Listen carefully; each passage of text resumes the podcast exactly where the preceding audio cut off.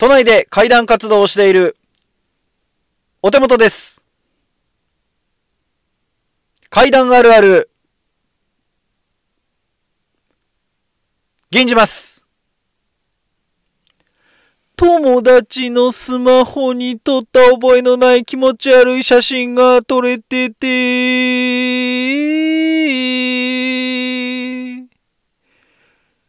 次の日にその写真気になるから見せてよって聞いたら、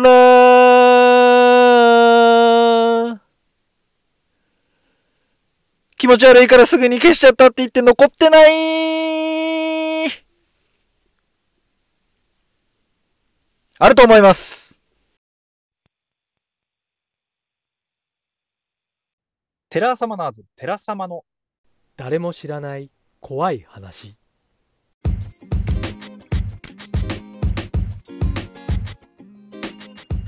テラーサマナーズテラ様の誰も知らない怖い話、ポッドキャストお手元のソロ回お送りしたいと思います。えー皆さんこんばんは、こんにちは、お疲れ様でございます。テラーサマナーズテラ様の外回り担当お手元でございます。どうぞよろしくお願いいたします。はい、1月ももう気づいたらね、年が明けたと思ったらもう中旬になってきてかなり寒さが本格化してまいりました玄関期に向かってねどんどんどんどんこう気温が下がってきているところではございますが皆様いかがお過ごしでしょうか？本当に体がこわばるなっていうのが40代を目前にしてあのこう身に染みてこう痛感している次第ではあるんですけどもえ私今年でちょうど数え年で、え前役がスタートということなのでなんかいろんな部分がね心配ではあるんですけどもまあねとりあえず元気でやっていくしかないかなと思っておりますがね、まあ、の年末年始結構がっつり休ませていただきましてはい。1年で最も長く休める期間が年末年始なんですけども私の仕事。まあそれでこうゆっくり休んで結構たっぷりまあ睡眠もそれなりにとってですねまあくっちゃねくっちゃねしてなかなかこう体力回復したかななんて思ってたんですけどもまあ仕事がスタートしてまたこうああだこうだやってた時になんかあの突然ね夜ある日の夜になんかめまいみたいなのをしてですね。で初めての経験だったのがめまいが取れないんですよね。おーこれなんだろうなってその後ニコ生の配信してたんですけどその時もずっとなんかなんか嫌だな気持ち悪いなみたいな感じでずっとこう頭が痛いわけじゃないんです。なんかこうグラグラグワングワンするような感じで。まあ結局ね次の日病院には行ったんですけどもいや疲れが溜まってるんじゃないですかと。なんかそういうこうなんか疾患だったりそういうのではないというようなことだったんですけども。いやしっかり休んだ直後なんだけどなと思いながらねそのお医者さんのお話聞いてたんですが。やはりこうなんだろう年間ね基本的にはこうなんか仕事してたりなんだこうこうバタバタ動いてるわけで多分それがもうデフォルトになっちゃってるのかなと自分の体がね。えーだからその逆にその休息を取るということがイレギュラーなことなのかもしれないですね。それで体がちょっとバグったのかもしれないななんて思いながら。はい。まあいつしかですねそのもうめまいもなくなり、まあ、元気にやらせていただいておりますけども。まあ、あの今日はねそこまで長く長い収録時間ではないと思うんですけども。はい。えまず一つ目ですねこの話をしたいと思うんですが。はい。1月14日日曜日に、えー東京両国のコミューン会の和室で行われました、えー会談の語り手。いや今、えーオカルト、えーファッション YouTuber 木根久人さんね、えー YouTube チャンネル階段の根っこでもおなじみの木根久人さん主催の木根久人の会という、えー怪談ライブがございました。もう怪談ライブというよりはもう総合怪談イベント的なもう何と形容していいかわからない中身だったんですけども。はい、まあ、あの実際にイメージとしてはおそらくですけども、まあ、X でポストしたりっていうのを見ると、まあ、木根久人さんの、まあ、独演会的なイベントなのではないかなという形で木根さんも宣伝してたわけなんですよね。はい、で、えー実は水面下で私とですね演技担ぎさんとあとはその、えー佐々木さんという方、はい。えー、YouTube チャンネルのねサポートもしてらっしゃる佐々木さんという方の4人で実はこう水面下でずっと動いてたんですよ。開催の2ヶ月ぐらい前からですかね。ずっと。でその間も私は杵久との会のことは全く触れずですね。ずっとこういたわけなんですけども。最終的なその告知ですよね。フライヤーの告知に力添えっていう形で、えーえー、演技担ぎお手元佐々木という名前がこう載ったわけなんです。あここでお手元が演技担ぎさんとかと絡んでるんだなってのが多分周知されたわけなんですけども。でそのポスターでね力添えの力添えという形で寺様のね夕暮れ海遊さんの名前もありましてあれ結構嬉しかったんですけどもね。はい。夕暮れさんも実は関わっててっていうことがこう公になってそれで当日迎えたわけなんですけども。えー、あのー、まあ当日3部構成になってるんですよね。1部2部3部。それぞれが1時間ずつの公演なんですよ。はい。まあ、その中で何があったかっていうのはねなかなかちょっとこうプレミアムな感じにしたいのであまり詳しくは触れませんが。まあ、えー、ほぼほぼその1時間の中ほぼほぼもう階段語りです。はい。記念さんももちろん話しますし私と演技担ぎさんも階段を披露させていただきました。はい。っていう感じでしたね。はい。まああのー、そのねどんな階段を話すかっていうところで基本的には、まあ、あの一つの公演の中で各部で、えー、1人2話私と演技さんは、えー、2話ずつお話しするって話だったんですけどもね。何を話すかみたいなところで結構ね私は3話用意してそれをこう1部2部3部でこう回そうと思ってたんですけども、はい、こうだんだんやっていくうちにですねあれもやってみようかなこれもやってみようかなみたいな形でこうなかなか普段話さないようなお話もさせていただけたかなとは思っておりますが、はい、あとやっぱりキネさんがものすごく全てパ全てデザインしてですねそのイベントのこう流れだったりそういうのをまあほぼほぼ全てもうキネさんがはい、もうコーディネートした中身で今日我々はその流れに沿って演技さんと私はこうやらせていただいたって形なんですけども。いや相当キネさんはやっぱりこだわってましたね。やはりこだわりが強くてやっぱこうブレない男キネ久人ですから。その辺りはかなりですね面白いことをやってました。でこのイベント何が面白いかっていうとあのー、両国のそのコミューン会っていう会場がですね、もう本当に畳と襖しかないような部屋なんですよ。まあメインが畳の部屋になってて、で、その、えー、襖があって、その向こうにこう板張りの、まあ、ちょっとした、まあ、演者の控室的なね、そういうこうバックスペースがあるんですけども、それだけなんですよ。その限られた会場の中でいかにこう自分がやりたいことを見せるかっっていうあたりキネさんものすごくこだわって考えてそれをまあ実現したって感じなんですよね。そう。ライティングとかすんごいこだわってましたからね。その襖の後ろからまあ X のポストで写真見た方いると思いますぼんやりこう赤い光がさしてねえんあのそのなんだろうな階段語りの3人がこうシルエットでしか見えないようなとかね。そういうのとかもすごく、え、計算していろいろやってましたいろんなねアクションシーンもあったりあるんですよそういうイベントだったんですが、えー、だもんで実はあのー、一回稽古してます会場借りて本番より前の日にもっと前の日に会場を借りてそこで投資稽古みたいなのもやりましたねはい。いや、そん時もまあいろいろね、ここでこう、こう動く。このタイミングでこう動かすみたいな。このタイミングでこう動くみたいなのを、まあ、がっちりですね、キネ監督のもと、あの、いろいろと、ね、やらせていただきました。まあその回もあって、ま、当日をね、こう、万端の状態で迎えることができたわけなんですけども。本当にね、あのー、説明してくれと言っても結構その名城しがたき魅力があるイベントだと思うので、私がここでああだこうだ言ってもしょうがないと思います。はい。逆にこう幻想を残したままの方がいいんじゃないかなと思うので、あまり深くはこう触れませんけども。まあとにかくキネさんワールド全開の、あのー、ステージだったのではないかなと思いますけどもね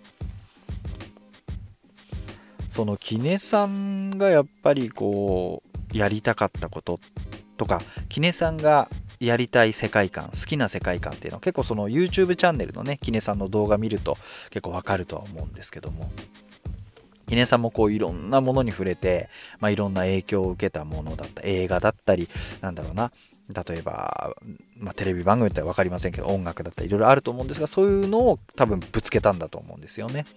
で演目としては同じなんですよ。流れは一緒なんです。流れは一緒なんですが1部2部3部でやはり表情は少しずつ変わってるんですよね。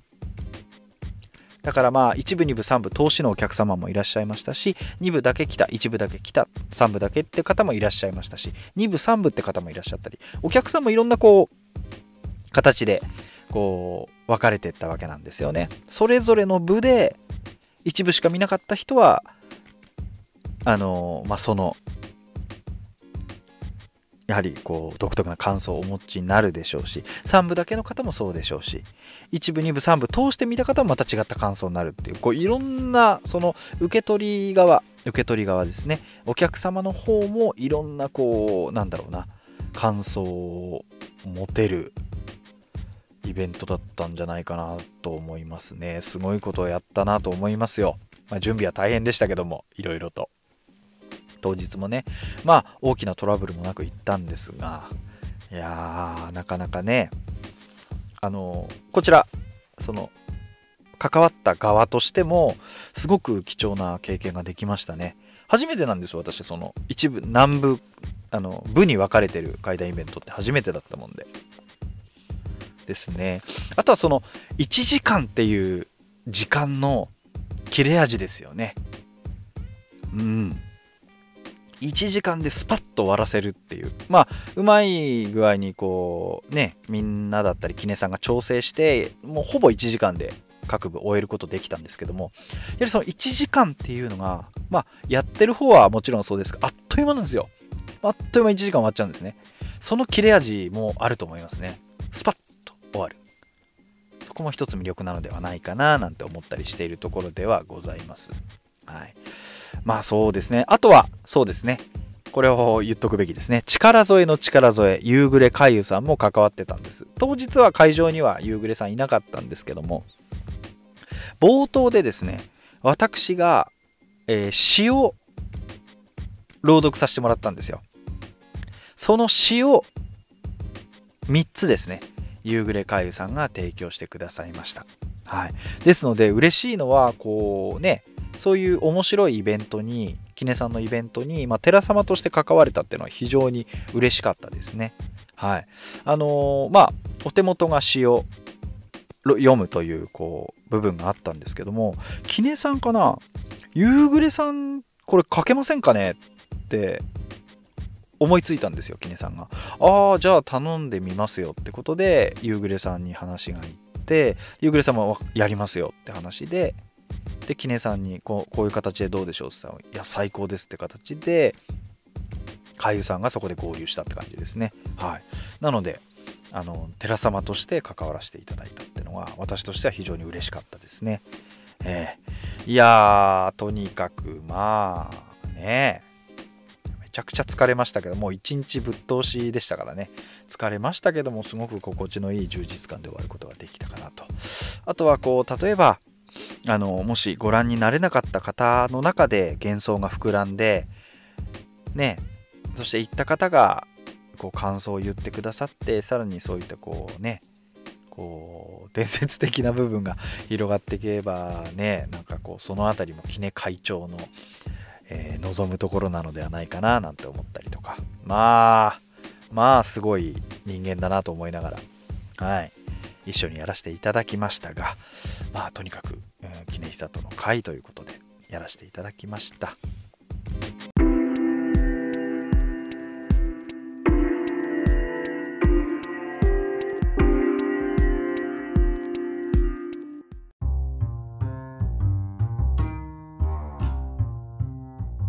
まあそんなこんなでございましていろいろとあのありがたいことにイベントにもお声がけいただいてるんですけども1月は、まあ、7日に自分の主催の開会会会談のファイヤーボンバーをやってで次の週が、えー、キネヒサトさんのねキネヒサトの会だったわけなんですけども21日がですねこの家犬会というはい犬をテーマにした、えー、イベントでございます。島さんというね方が、えー、主催なんですけども私とその島さんと羽尾真理子さんそして祇園桃さん4人でやらせていただきます、えー、私以外の出演者の方が全員女性というのは初めてのことなのでこれはもうねこれは気をあの気をつけねばなりませんよ本当に。はいもうあの麗しき皆様ですから失礼があっちゃいけません。ね。もうねコロンコロンいっぱいつけていこうかなと思ってますよ。当日は。もう草みたいな。何？あいつくさみたいにもうなるしかないかな。ね大友克洋さんで最終兵器っていう話ありましたね。うん。何でもないですけど。ね最終兵器の週は匂うっていう字なんですけどね。ありました。あの話好きですね。まあいいんですけど。もはい。まあそんなありまして、まあ、犬にまつわる怪談ということでやらせていただくんですよ。2話やらせていただきますでその犬飼なんですけども正し書きがあるんです犬がひどい目に遭う階段では話されませんということだったので安心して犬好きの方もいらっしゃっていただけるのではないかなと思います。あのー、まあ、例えばですけども、ハオさんなんかね、もうサモエドちゃんね、飼って、もうね、二人三脚である意味も活動してるぐらいのね、大の犬好きとして知られてますし、やっぱこうベベちゃんだったりしますそういうイメージありますが、お手元はないよな、みたいに思われた方も多いと思うんですよね。はい、なんですけども。なんですけども私だって犬がねひどい目に遭わない犬が犬にまつわる階段ございますよそこははいございますのでその辺りやらせていただきたいと思っておりますねはいまあそのキネさんのイベントの次の週が、まあ、犬飼なわけなんですけどもまあもうだいぶガラッとね違った、えタッチのイベントになると思いますんではいそのまさにねキネさんの時はキネさんからなるべくえぐいやつやってくださいって言われたんですけども、はい。それとはもう真逆のね、はい。ただしっかりこう階段は語りたいなと思っておりますので、こちらももしよろしく。会場がもうこのポッドキャスト収録してる1月15日の時点で、もうほぼほぼ完売みたいな、あの残席1みたいなツイートがあったので、ひょっとするとかもしれませんが、なんか後々ね、あの志麻さんが CD として音源としてと収録したものをこうまあ購入できる形にはするみたいなのでそう私ね、えー、志麻さんが、えー、その犬会の前に主催した猫会？猫会はね CD 買わせていただきましたよはい。いいですよね。新しいなと思って、そういうこう CD として、音として、その当日語った怪談をこう残すっていうのは、とっっても面白いとっても逆にうわーおもしいいことやってるなーってこうちょっと悔しくなるぐらいいいことをやってるなと思いましてね。いいですよねそれね。うん。まあその実際のあの犬飼は座談みたいなフリートークみたいなのないみたいなんです。もう淡々とこうみんなが順番に出てきてこう階段を喋ってっていうフリートークであそういえばこの話聞いたことあったんですけどみたいなのがないわけなんですよねだからきっちりとそのイベントで話された階段っていうのをこう CD とかそういう音源にこうパッケージ化できるっていうのがある。すごくよく考えられてるなと思いましてね。はい。まあ今思えば夏去年の夏ですね階段最強戦の、えーなん1回戦っていうんですかね。1回戦あの浜離宮のホールで私やらせていただきましたけど、えー、その時の楽屋控え室でですねはい、えー、島さんと羽尾さんなんかとこうくっちゃべってましたね。思えば。はい。まあああいったご縁からなのかも分かりませんけども。なんか懐かしいですね。こう思い出しますねいろいろね。はい。いろいろ。これからあれですね。とかこう出番が終わってから出番が終わってからお疲れ様でしたみたいな感じでとかお客さんどうでしたかみたいなのとか話したりとかなんかそういうのもこう思い出思い出すメンツですね。で祇園桃さん私初めてお会いするんですよ。いやかなり多彩でね今もうガンガン来てる方っていうのがあるのでちょっと緊張はしてるんですけども。まあ失礼のないようにね。粗相がないようにね。はい。おっさんお手元。粗相のないように。はい。共演 NG にされないようにですねちょっとあの気をつけていきたいなと思っております。はい。そして犬飼の次の週は寺様単独でございます。はい。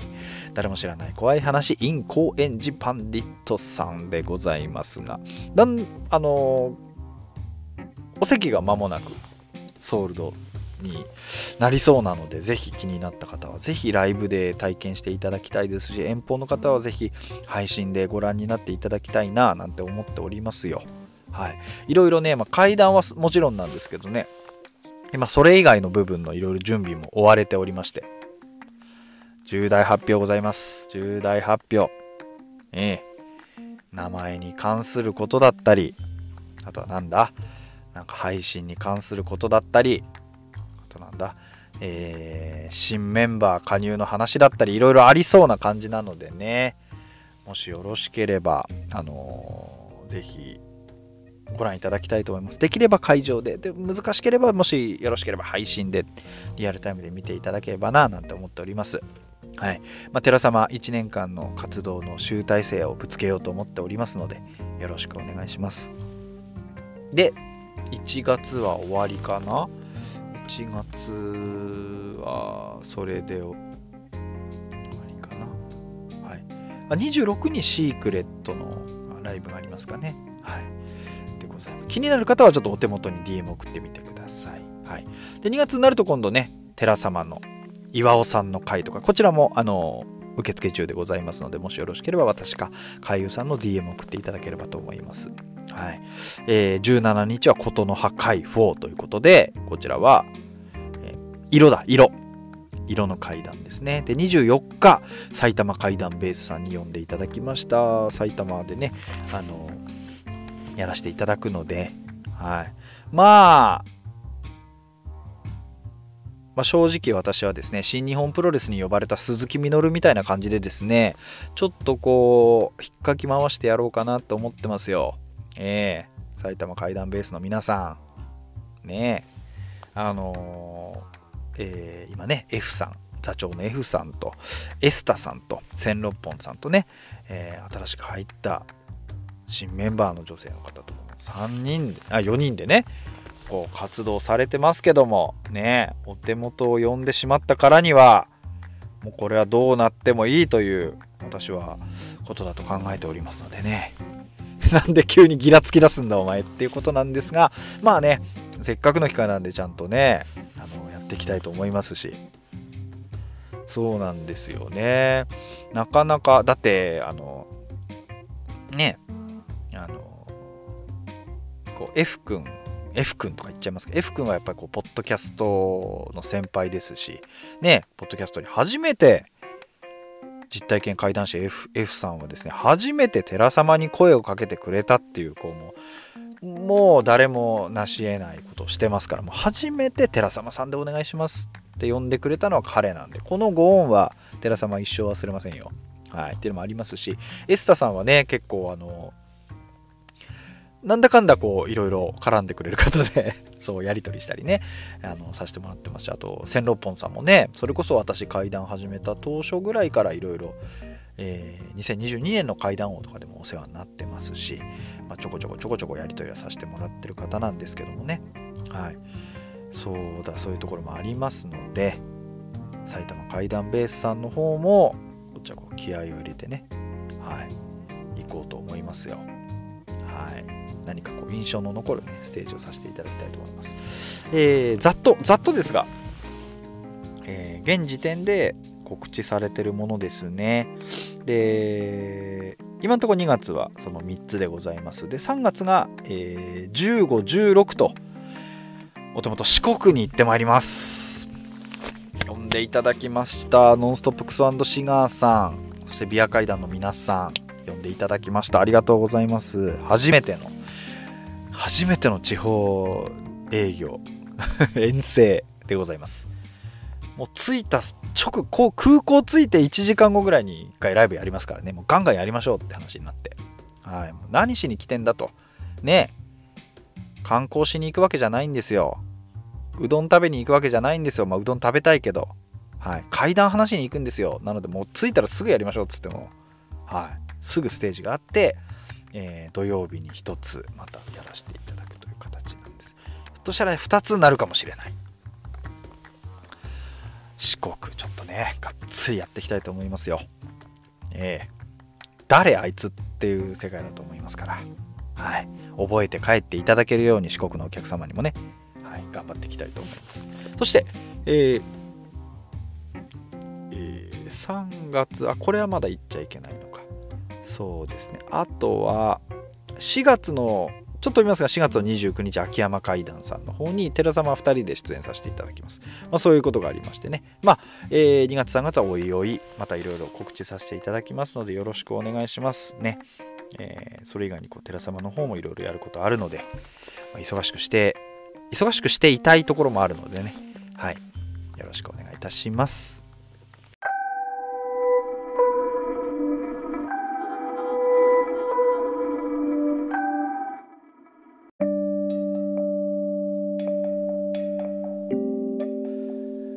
皆さんはストレスが溜まったりすると普段と違うことしちゃったりしますか？私ね、あるんですよ。2つあって、2パターンがあって、まず A パターンなんですけど、ストレスが溜まると過食気味になるんですよ。例えば、えー、昼にラーメン食べるじゃないですか。ラーメン屋でラーメン食って、で、そのラーメン屋からの帰り道に蕎麦屋寄ったりとか、なんかね、食べちゃうんですよ。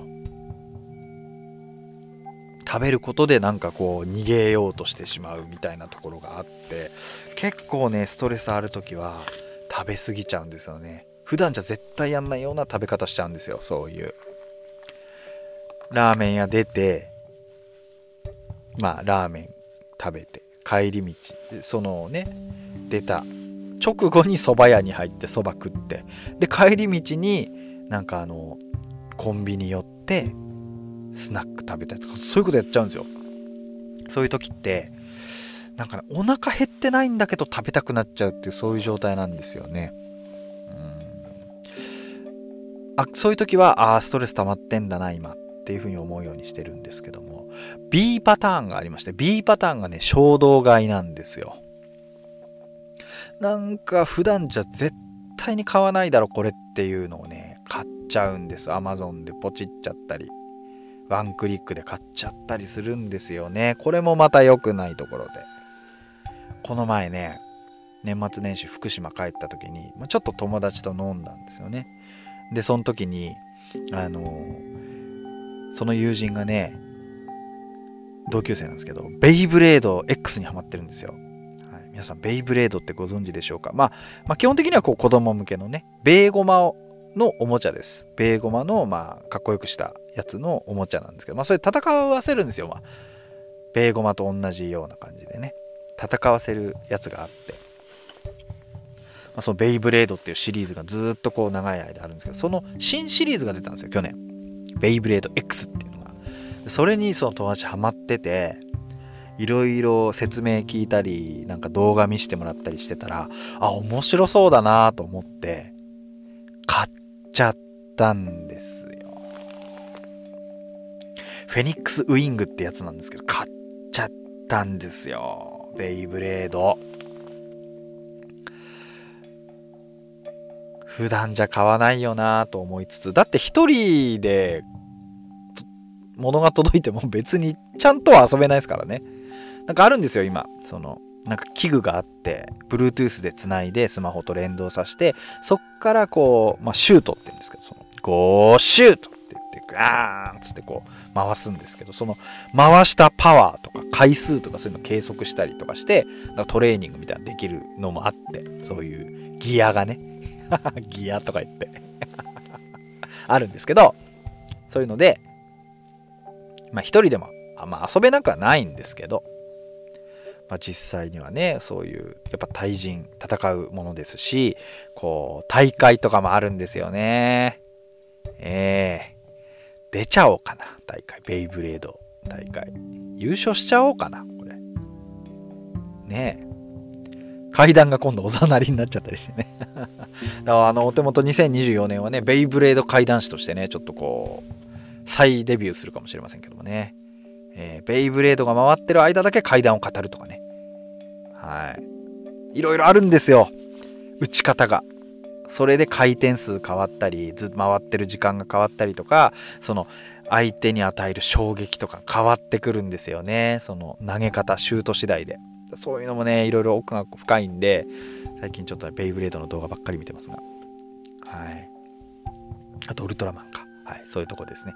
でまあベイブレードプラスアルファですね。最近買っちゃったんですよ。衝動買い。中岡俊也さんのですね恐怖の心霊写真集っていう本の古冊セット。5000円ぐらいして買っちゃいました。はい。これ何かっていうとですね中岡俊也さんっていう方がいるんです。でこの方どんな方か一言で言うと心霊写真ブームの火付け役であり、まあ、心霊写真研究家なんです。70年代とかにこう活躍したね。はい、1926年に生まれた東京に生まれた方なんですけどもアナウンサーとかいろいろやってから、えー、1948年からその超常現象の研究を始めたって方なんですよね。はい、まあそういった中岡さんの本。私もまあ心霊写真ブームのね私も心霊写真ブームのこう生まれではありますから心霊写真育ちではありますからね、まあ、そういったあたりでまああのまあ、興味もあったしちょっと読んでみようかなと思って買っちゃったんですよね。そのシリーズが全部で5冊出てまして。えっ、ー、と二見二見書房から出てるんですよね。はい。今今でいう新書ぐらいのサイズかななんですけど初版が1974年ですよ。もう何 ?50 年前の本なんですこれ。50年前だって。半世紀前の本なんだ。へえということなんです。まあ、この中岡俊也さんって方があのまあテレビとかも含めて心霊写真のまあブームを作ったんですよね。心霊写真って言葉をまず作ってそれからこの、まあ、テレビでもやっぱり心霊写真っていうこうブームをねやったわけなんですよね。うんまあ面白いですよでも今見てみても。うんまあ、その中岡俊也さんって方は、まあ、1974年同じ年にね「こっくりさんの秘密」っていう本を出したんです。でこれがねあのー、30万部売れたんですって。でもうこっくりさんっていうのが社会現象になった。だからある意味こっくりさんブームの火付け役でもあるんですよね戦後の。こっくりさんってものは多分すごく前からあったと思うんですけどもその、えー、こっくりさんブームをこうまたブームとして社会現象としてやったこう仕掛け人でもある感じなんですよね。はい。でこの「恐怖の心霊写真集」って本。ね。私が衝動買いにやってしまった本。その1冊目なんですけどもこれが世界初の心霊写真集なんです。だすごい本なんですよ。世界中でやっぱありますよ心霊写真って。有名なのはあのシャーロック・ホームズ書いたコナン・ドイルさんっていう作家さんがいるんですけどもね。その方結構オカルトに傾倒しててあのその人がうなったとかいうやつなのかな？なんか女の子の周りに妖精さんがこうなんか踊ってる何人か踊ってるみたいな写真ご覧になった方もいるかもしれませんがその写真とかも含めやっぱ海外にも心霊写真っていうのはあるんですよね。はい。なんですよ。でこの、えー、恐怖の心霊写真集という本。これの特徴はここに掲載されてる写真のほとんどがほぼ全てが一般の人からこう鑑定してくれっつって送られてきたものだっていうことなんですよね。そう。でその投稿写真に対してこの中岡さんが鑑定する。これはこうですこうですああです。って鑑定していったっていうのがまたこうこの本の質を上げたというかそのヒットにつながったってことなんじゃないですかね。だからどんどんそういう心霊写真っていうのがこの本をきっかけにこう大ブームを巻き起こしてやっぱ当時は本ですからね。そのブームのえー、原因っていうのは本だったりしますがそこからやっぱこうワイドショーとかテレビのワイドショーで心霊写真が取り上げられるようになったり心霊特番が組まれたりっていうそういう風な流れになっていくわけなんです。本当にでさらにもう社会現象みたいな形で日本中に心霊写真ブームってのが巻き起こったわけなんですよね。だからすごい方なんです、この、え、中岡俊也さんって方。本当こう、日本の、今にも通じる日本の、えー、オカルト、心霊の、やはりこう、礎を築いた方だと思いますね。うん、そうなんですよ。だから、えー、結構ね、面白いですよ。まあパラパラパラパラまだじっくり読んでないですけど、まあ、めくってみるとですねやっぱいろんな心霊写真載ってますよ。でねぶっちゃけね今見ても怖い。それはかあの間違いなく言えます。今このデジタルのね誰しもがカメラを持ち歩くこの時代アナログ写真なって撮る人はほとんども少なくなっちゃったんじゃないかなと思いますけどもそれでもその時代に読んでも怖いです。この心霊写真のに写ってるやつ。まあ、ほ、結構ね、これは二重露光なんじゃないかとか、あうわ、怖っパラッと今めくった。怖さっきの怖なんか、まあいいや。とか、二重露光なんじゃないかとか、あとはまあ、その、あれですよね。要は、なんか、露光の現像の失敗だったりとか、あとはまあ、その、えー、趣味シュミラクラ現象ですか？まあ人間はこう3つの点があればそれはもう顔として認識しちゃうんだよっていう、えー、現象ですけどもなんじゃないのみたいなのとかそういう写真もあるんですけどもいやそれにしても怖いわっていうのが写真がやっぱありますね。今私がうわって言ったのがうわ気持ち悪い見たくないわぜってなるべく。あのあれですよ、えー、これは数年前に小学生が遠足した時の写真で普通の心霊写真とは異なりそこにはいなかった人物の顔が写っている。この人物は被写体の人々の友達ではないということだがとなると水死者の霊体ではないかと考えられる。っていうふうに書いてあるんです。まあ集合写真なんですよ。なんか河原みたいなとこにまあクラスの遠足なんでしょうね小学生の。みんなこう肩から、えー、水筒ぶら下げて可愛らしい子たちがね目線入って立ってますよ。後ろの方には担任の先生らしき人も立ってますよ。その中の男の子の肩の後ろにぼんやりした白目の男の子がこう口開けて写ってんすよ。怖これ。気持ち悪そう心霊写真ってなんか怖いっていうのもそうだけど気持ち悪いっていう感覚ありますよね。それも一つ特徴だと思うな。わー見なきゃよかった今の。なんだよ。とかね。結構だから今見ても怖いですよこれ。はい。まあそういったね心霊写真のあのあれだったりまあ丸が書いてあってね心霊写真の上にここに写ってるよみたいな解説だったりっていうのがすごくあるんですけどそれだけじゃないんですよね。あとはそのコラムみたいなのがあるんですよ。それもまたこれ読み物もあるんですよね。はい。そうなんですよ。心霊恐怖レポートってのもありますね。なんかこう心霊話みたいなのがこう短い短編小説みたいなぐらいのいやもうあれか瞬殺怪談ぐらいのもうボリュームかな。でこういくつもそういった、えー、文章も書いてあるっていう作りですねこの本は。でね面白かったのが序盤なんですよ。序盤。中岡俊也さんのこうスタンスが書いてあるんですね。はい。えー、そうなんです。でまずその霊魂は存在するかっていうところから始まってるんですよ序文が、えーまあ、そういうところから言って。で面白いのがですねえー、ちょっと抜粋して読ませていただきます。私はお化け、幽霊と一般的に言われているものを大別すると次の3種類になると考えている。まあ、これ長岡さんの意見ですよ。はい。A、物体化して、つまり人間の姿となって見えるもの。これが1つ。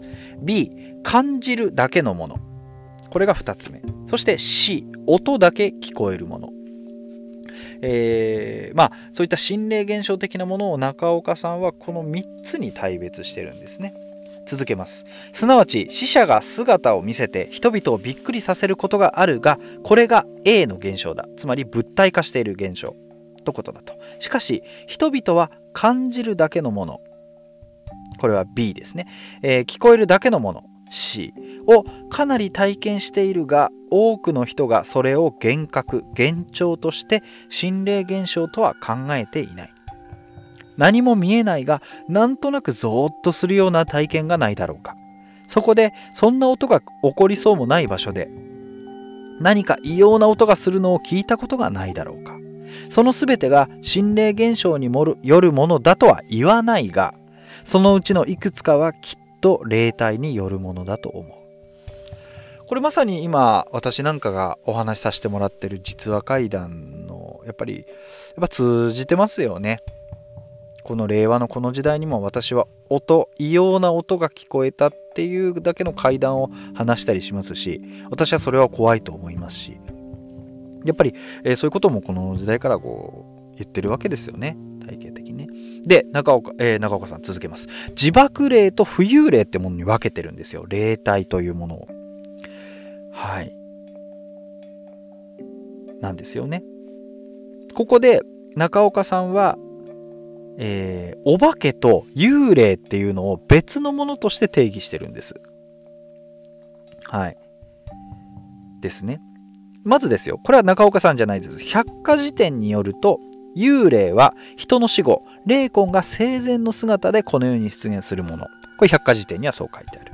お化けは妖怪変化のことであるというように区分していると。百科事典は。で、これを、この区分は民族学的分類であると言ってるんですよ。アプローチの違いですよね。切り込み方の違いというか、視点の違いというか、心霊科学では次のように分類されており、しっかりした裏付けがなければいけないということで、中岡さんはこう区分してます。A、お化けというものは特定の場所にしか出現しない霊体のことである。これは心霊科学でいうところの自爆霊だ。すなわちある人が死んだあるいは殺された場所に出現する霊魂である。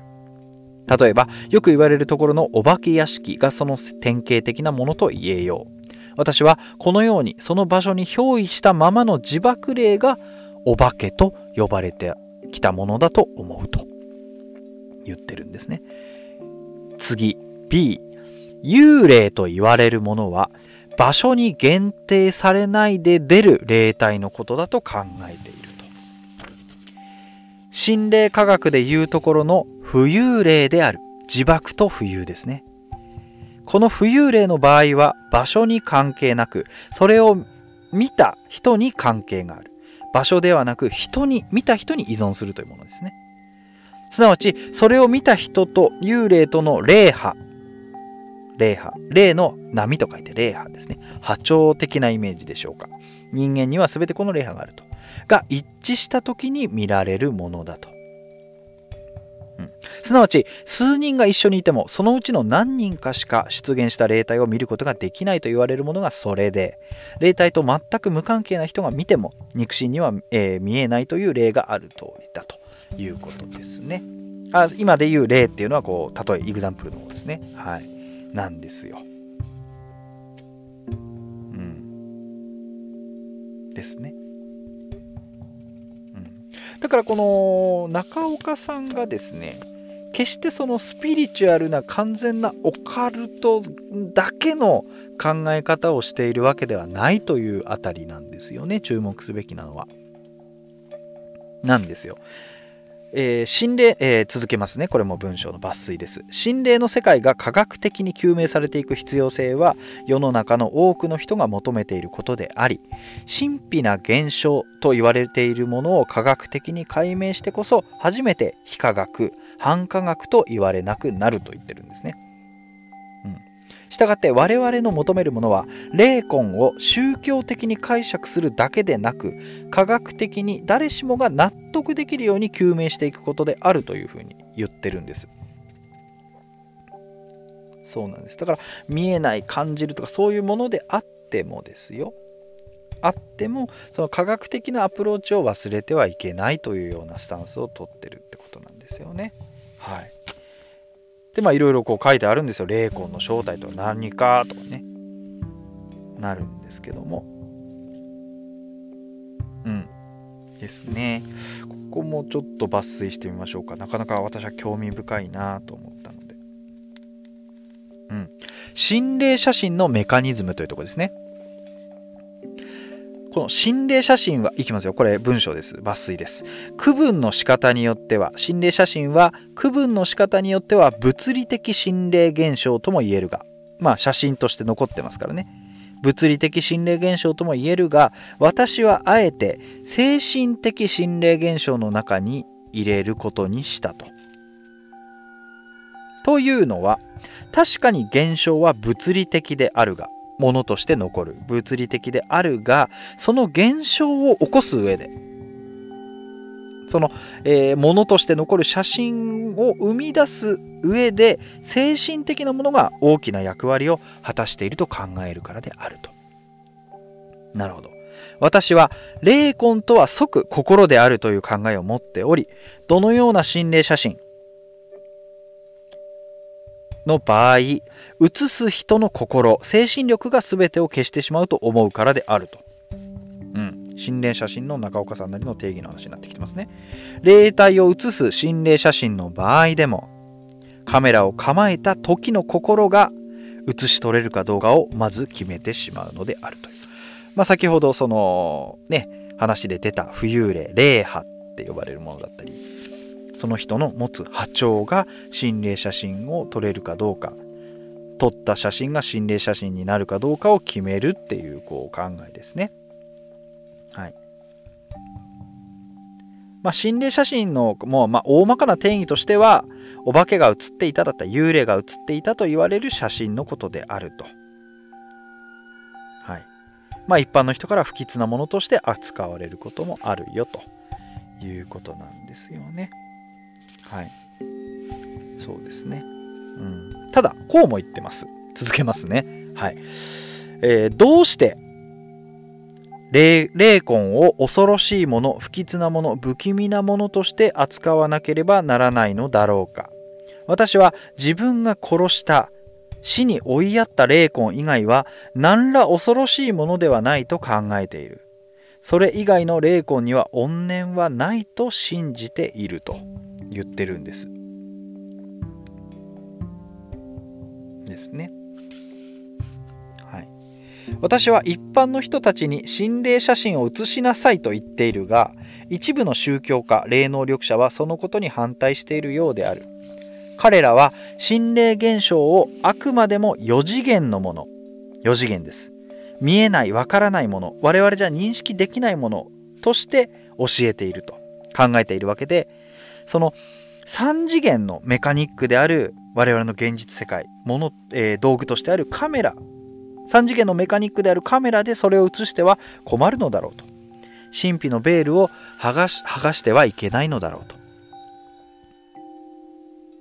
しかし私はここで先ほどの話した話と少しつながる部分があると思います。私は心霊を科学的に研究するためには誰もが納得できる証拠が作れる写真を写真というものを十分に活用すべきだと考えていると。いうふうにおっしゃってるんですよね。うんだ面白いんですよ。心霊写真は目があるかどうかがポイントとかね。まあいろいろあって。心霊写真心霊念写ってのもあるとかね。いろいろまあ面白いのがあるんですが。いや本当にねまだ本当に冒頭読んだだけですけど、まあ、なかなか面白い、えー、考えだと思いますしあのやっぱりこの時代からやはりこれこういった考えの人はいたわけでその人が礎を作ったわけでやはりそのね一長一短ではなかったんだなと思いますね。70年代の中私まだ生まれてませんけども、えー、生まれたの80年代で幼少期テレビ本が全盛の時代でやっぱそういうオカルトに触れてきたものとしてはやっぱりその70年代中期にこの中岡さんが言ったようなことがもうまさにその礎のもろ上にそこからまさに直結で伸びてる、えー、レールの上で作り出されたそのテレビ番組だったりそういった心霊本だったりそういうのの影響をもろに受けてきたのでなるほどなかなか興味深いなというふうに思いましたこの序文を読んだだけでもねはいなのでまあ皆様もぜひですねこの中岡俊也さんというね、えー、方の名前を覚えていただいてですねはい。あの、ぜひとも、もし機会があればですね、この、えー、心霊写真の本とか見ていただければと思いますよ。今度イベント持ってこうかな。自分の主催かなんかの時ね。そう。なんですよね。うん。なんですよ。だから、この中岡さんって方もさっきも言いましたがもうもう完全なオカルト脳ではないんですよね。やはりこうどこかしらにこう懐疑的なものも持ってるでそれはこう否定のためではなくある意味その肯定のための懐疑というか肯定したいがために疑っていくでその疑問点だったりこのなんかよくわからないところをどんどん潰していくっていうアプローチの方だと思うんです。ですよね。はい。だからそういった意味でもあのー、面白いですし是非とも何かもし手に取る機会があったら多分書店で売ってないですもちろん。Amazon のマーケットプレイスでも結構それなりの値段がついてるんですよね。で 5, 5冊セットで1冊1000円ぐらいだったらまあ結構お買い得かなと思って、まあ、衝動買いしてしまったわけなんですけどもひょっとするとベイブレード X よりもこの心霊写真集の方が私にとってはかなり楽しい時間を提供してくれるんじゃないかなと。はい。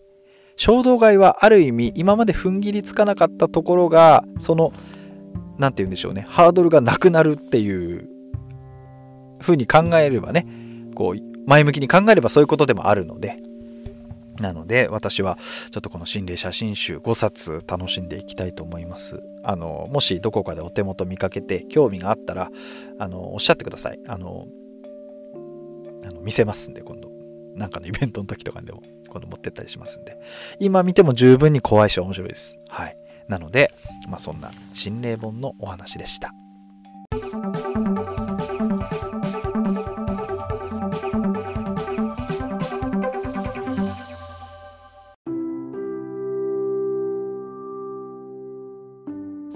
さあ、というわけで、またしても好き放題話しましたし、ええー、もうなんかね、筋があるんだかないんだかみたいなことをしてしまいましたが、はい、えー、お手元のソロ会この辺りで、えー、着陸体制でございます。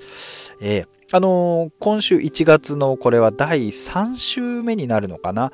あの、普通ですね、その週の、え最初に寺様、大抵2人会を収録してから、その合間になんかその、ソロ会撮ったり、えー百物語をアップしたりとかやってるんですけど、今週はちょっとずれましてね、あの、かゆさんのソロ回は、この1月15日にも公開されてますが、で、その次の日にお手元のソロ回の後におそらく2人会が来るような、そういうちょっと普段とは違う流れになると思います。本当はね、この日に2人会とか決めてればいいんですけどね、まあ、そんな形でもしよろしければ楽しんでいただければと思っております。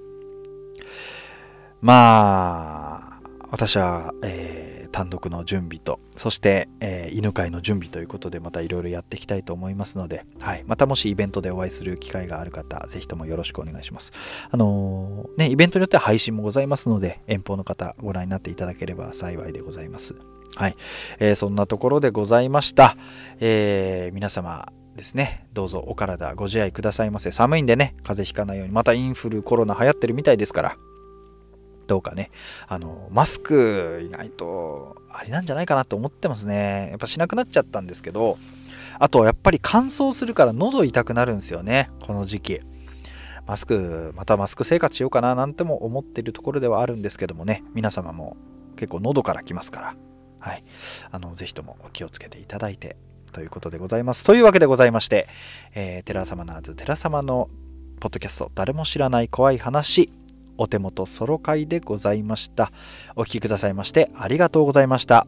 またどこかで。